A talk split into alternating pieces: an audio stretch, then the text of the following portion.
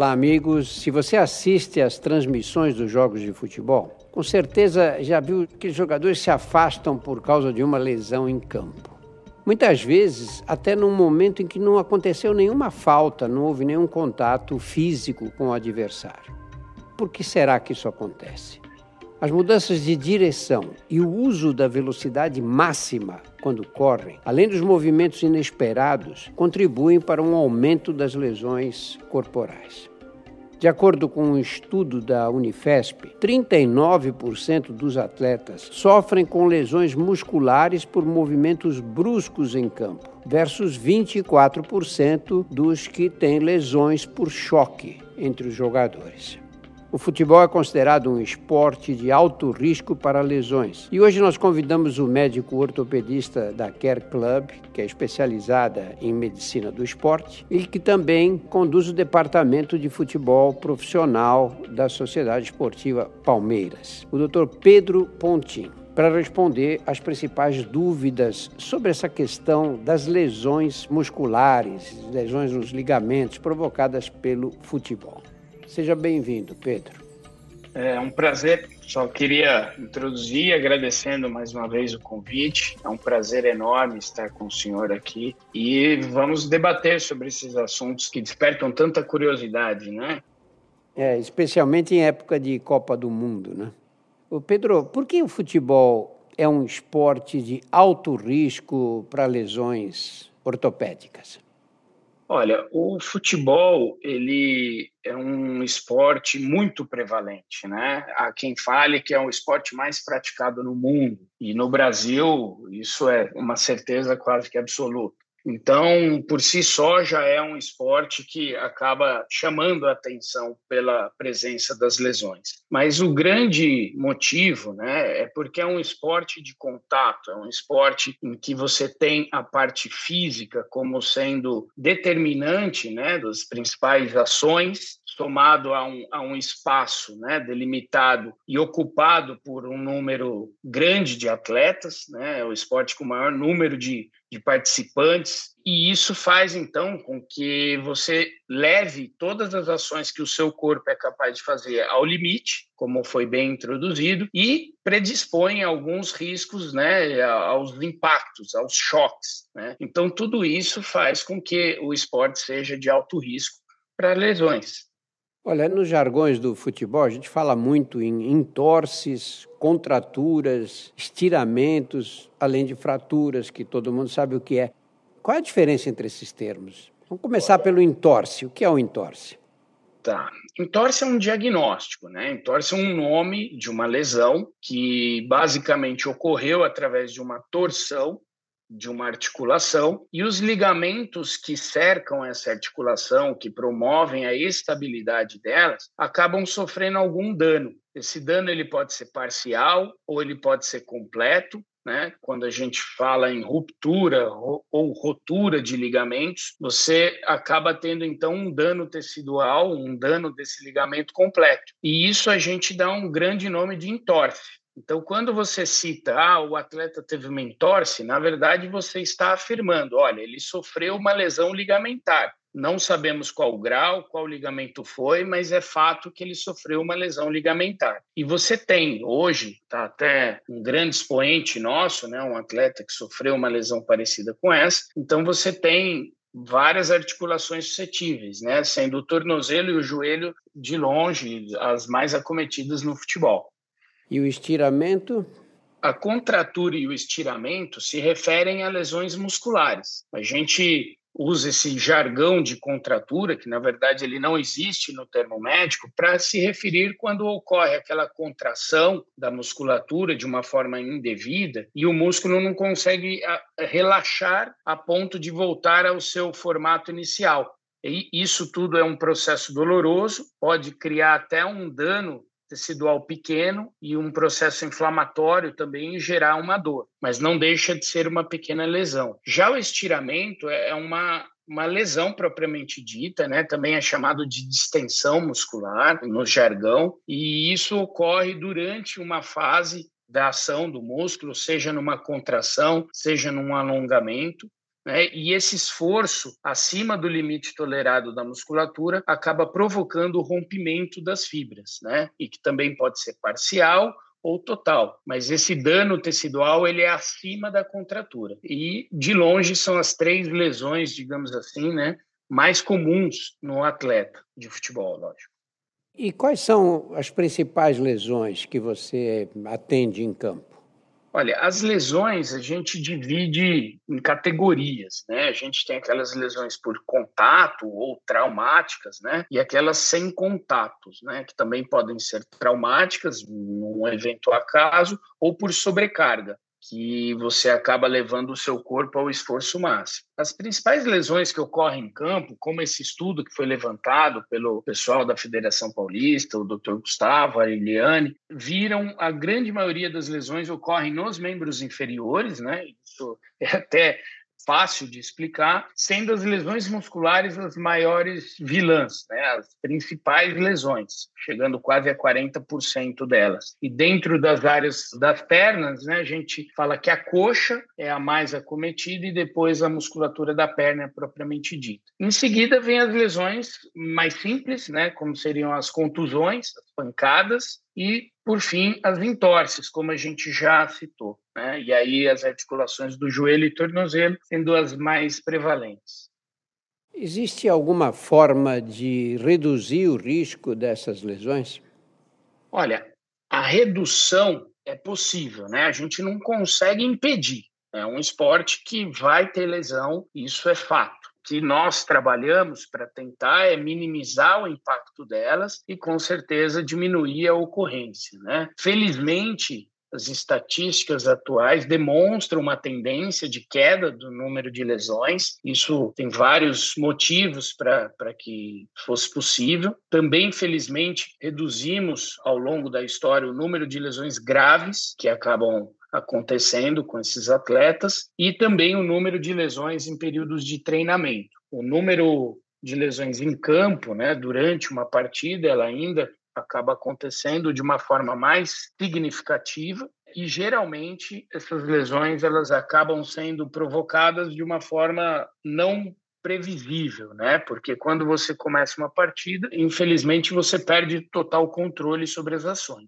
Mas Acho que a, a, prevenção hoje em dia ela é o grande mote, né, que todas as empresas e clubes acabam trabalhando para tentar atuar. E sem dúvida é o game changer, né? A mudança de competitividade dos clubes foi o fato deles terem investido nos últimos anos, né? Mais recentemente no Brasil, mas clubes europeus de grandes ligas já têm esse conceito há mais de uma década que são a formação dos núcleos de saúde, né, os antigos departamentos médicos, mas que acabam se tornando núcleos de saúde porque há uma atuação multidisciplinar, não só a figura do médico como protagonista, mas também muitos outros profissionais, né? E toda essa parte da preparação muscular, isso é obrigatório no futebol profissional? Ah, com certeza, Drauzio. A maneira de você prevenir né, uma lesão, é você preparar o corpo para receber aquela carga, aquele esforço. E como a gente bem colocou anteriormente, a lesão muscular é a principal lesão que ocorre. Então, a maneira como você tem de prevenir uma lesão muscular é fazendo um trabalho em cima da musculatura em geral, com a individualidade, cada atleta tem a sua necessidade, mas sem tirar né, o contexto do grupo que ele acaba atuando, você tem que fazer o reforço muscular, você tem que dar uma saúde para essa musculatura, também para que você, quando exigir dela, não ter esse imprevisto, esse dano. E não é só o reforço, tá? Eu vou um pouco além. Cada clube tem a sua estratégia, né? Mas a gente também fala muito em recuperação porque o, o, desgaste ele ocorre naturalmente pela atividade física. Então, é uma resposta até esperada. Você ter um músculo cansado, um músculo fadigado, às vezes inflamado, e isso, com o passar do tempo, faz esse músculo ficar cada vez melhor.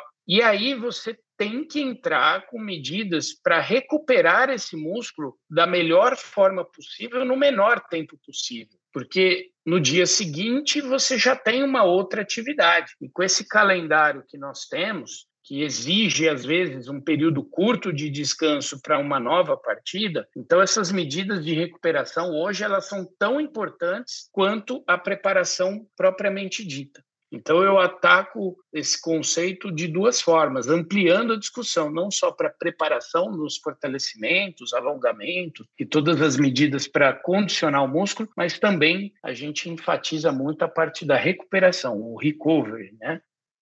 Pedro, nós estamos em plena Copa do Mundo neste momento dessa nossa conversa. E logo no primeiro jogo da Copa do Mundo, o Neymar teve um entorse no tornozelo. Não sei se foi entorse, que tipo de lesão ele teve. Eu vi uma discussão de, de, num programa de TV, o Neto, o Neto que foi do Corinthians, dizendo que isso era uma lesão grave, que ele tinha parado de jogar futebol por causa de uma lesão no tornozelo.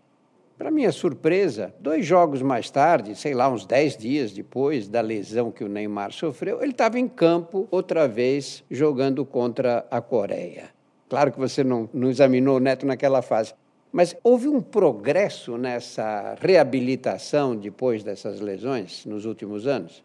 Com certeza absoluta, né? Assim, no detalhe das duas lesões, obviamente, eu não vou conseguir entrar porque, como claro. você bem colocou, eu não examinei ambos, a gente não tem clareza dos diagnósticos, porque isso é um fato que só quem está ali pode dizer, né? Mas falando no, no, no conceito geral das lesões, com certeza absoluta, muita coisa mudou. Não só a, a, qualificação dos profissionais que atuam nas áreas esportivas, né? A área da medicina, por exemplo, como eu comentei, teve recentemente, isso nós estamos falando nível Brasil há 15 anos, isso é recente, um aprimoramento das áreas da medicina do esporte, a própria ortopedia conseguiu desenvolver novos conceitos, então todo o entendimento sobre as lesões, eles evoluíram. Medicina é uma ciência dinâmica, né? Então, anos já são suficiente para você ter novos conceitos de tratamento, novas tecnologias. Então, certamente o Neto teve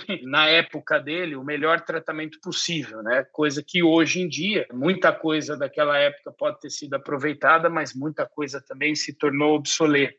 Além disso, houve também um aprimoramento das outras equipes de profissionais que atuam, né? Então, a fisioterapia, a enfermagem, a preparação física, a nutrição. Hoje você também envolve outras áreas, como a psicologia, a própria massagem, enfim, todos os participantes desse núcleo de saúde também atuam no tratamento das lesões. Então, essa equipe multiprofissional associada à tecnologia e novos conhecimentos faz com que seja possível lesões que antigamente condenavam atletas passassem a ser digamos, melhor tratado e, e, e, um tempo de recuperação mais curto. Falando especificamente em termos de estratégias né, de recuperação, hoje você tem equipes super qualificadas que entendem da dinâmica do jogo, da dinâmica do dia a dia e agregam o seu conhecimento técnico. E toda essa combinação faz com que o engajamento do atleta, a confiança da comissão técnica também apoie a tomada de decisão pensando num retorno.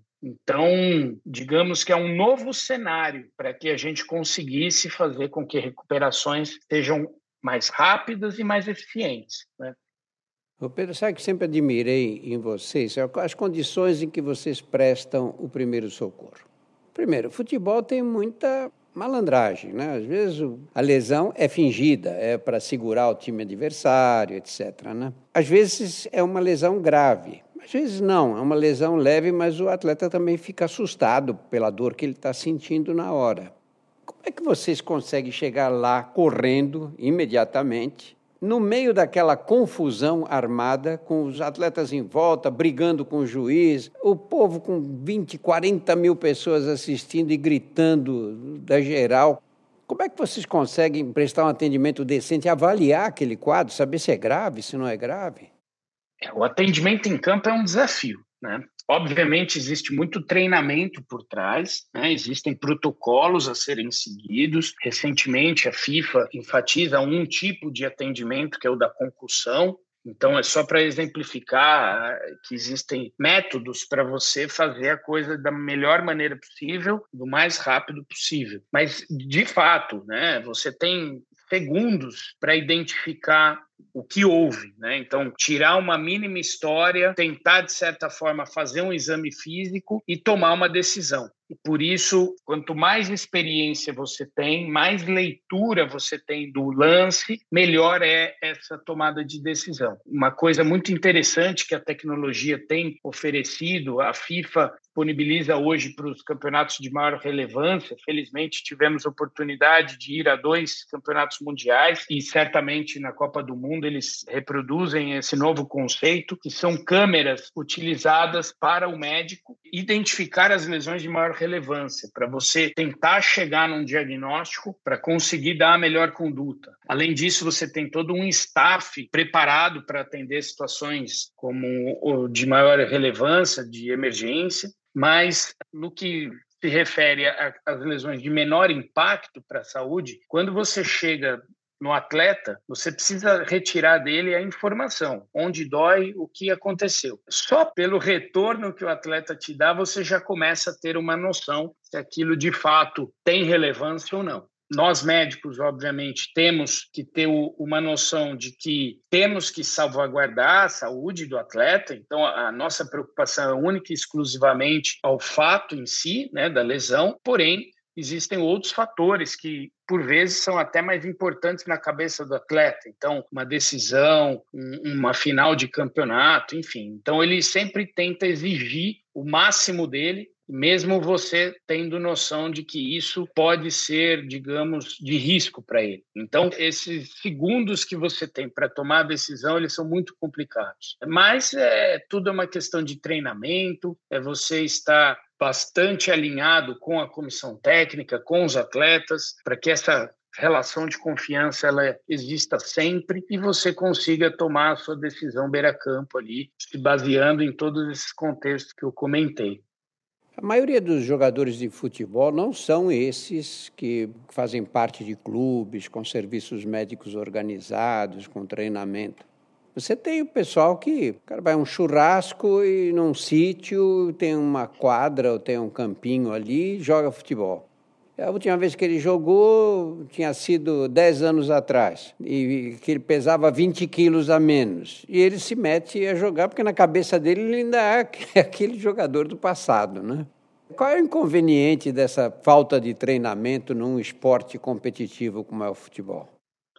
Ah, isso é, você exemplificou uma grande quantidade de pessoas, infelizmente, que ainda atuam assim, Drauzio. Isso é uma bomba relógio. É, a gente sabe cada vez mais que a prevenção ela é a essência né, da medicina. Então, na saúde do atleta, isso não é diferente. Então, você tem uma rotina que você precisa seguir, todos os atletas, e aí eu me refiro a todas as pessoas que entendem o esporte como um meio de se chegar à saúde. E você é um adepto disso e deixa muito claro na sua jornada. E, e, nós que atuamos com esporte, reforçamos que esse é o melhor caminho, você se prevenir. Então, isso passa por uma avaliação periódica, principalmente uma avaliação cardiológica, uma avaliação clínica geral, né? E aí a, a periodicidade e a profundidade desse check-up ele está muito relacionado ao, aos objetivos, ao nível de competitividade, à, à própria atividade que você vai fazer. Mas isso é fundamental. Uma vez você tendo a liberação, aí sim você tem que começar a fazer o seu condicionamento. Né, específico, de preferência para aquela atividade de fim. Então, se você pula essa etapa, por qualquer motivo que seja, por falta de oportunidade, por não priorizar isso em detrimento de uma agenda que eventualmente seja complicada, certamente você vai pagar um preço. Uma hora, no meio do caminho, isso vai vir e aí, infelizmente, as lesões elas podem ocorrer de menor espectro às de maior espectro. Né, conversávamos um pouquinho antes. Né, um, um exemplo clássico é um atleta de maratona, no meio do seu ciclo, e se vê diante de uma lesão que impede ele participar de uma prova que às vezes é fora do país, já com toda a sua programação montada, a família inclusa no pacote, e você perde uma oportunidade por um erro de estratégia que dependia apenas de uma organização. Então, o maior conselho que eu dou para pessoas que veem no esporte como um meio se chegar à saúde é se preparar para o esporte, porque ele é fundamental para diversos né, resultados, não só físicos, mas emocionais, mentais, de rendimento no trabalho. E aí você, no meio do caminho, precisa dar condições para o seu corpo aguentar as ações que você vai submeter, seja eles quais forem. Né? Então, a corrida, como dissemos, precisa, esportes de quadra, futebol, toda e qualquer atividade física. Eu tive recentemente só um caso, um atleta de golfe que se machucou. Então ele tinha os carrinhos elétricos, ele tinha, digamos assim, uma pequena, um pequeno deslocamento e se machucou jogando golfe. E chegamos à conclusão que faltou preparação. Então é uma coisa que é engraçada, mas é, é, é fato. Se não se preparar, se não fizer o check-up, algum problema pode ter. Nós estamos chegando no final dessa nossa conversa, Pedro, e eu queria que você desse uma orientação para todos que jogam futebol ou que estão próximos de jogadores de futebol. E uma dúvida que muitas pessoas têm: se tem alguém sofreu um traumatismo, torceu o pé, ou levou uma canelada, ou, ou, ou bateu no corpo do outro, tá com, deu uma dor no ombro, as pessoas ficam muito confusas do que fazer nesse momento. Coloca gelo ou calor local? Isso é a dúvida do milhão, né? Todo mundo gosta de tentar descobrir se gelo ou calor. Basicamente, tá na fase aguda, a gente precisa atuar de uma forma a impedir o processo inflamatório doloroso. Né? Obviamente, isso dentro de uma lesão possível de ser feita. Então, na minha prática, eu recomendo sempre a crioterapia, o gelo inicialmente, e deixamos o calor para momentos específicos, quando tem relação à parte muscular, algumas articulações em que você tem tendinopatias associadas a essa dor, mas isso é num tratamento mais para frente. Inicialmente, eu recomendo sempre um tratamento com crioterapia, um gelo, tomando cuidado, obviamente, para não machucar a pele também, porque o gelo em contato com a pele ele pode provocar queimaduras. Então, você põe ou uma toalha ou a sua própria bolsa térmica já tem essa essa camada de proteção para você fazer o resfriamento daquele segmento por 10 a 15 minutos, e normalmente é um, um tempo bom para você começar a fazer essas medidas iniciais. Quantas vezes por dia, hein? É, logo em seguida, o que eu recomendo é se fazer um diagnóstico, né? Para você ter a continuidade desse cuidado de uma maneira mais efetiva.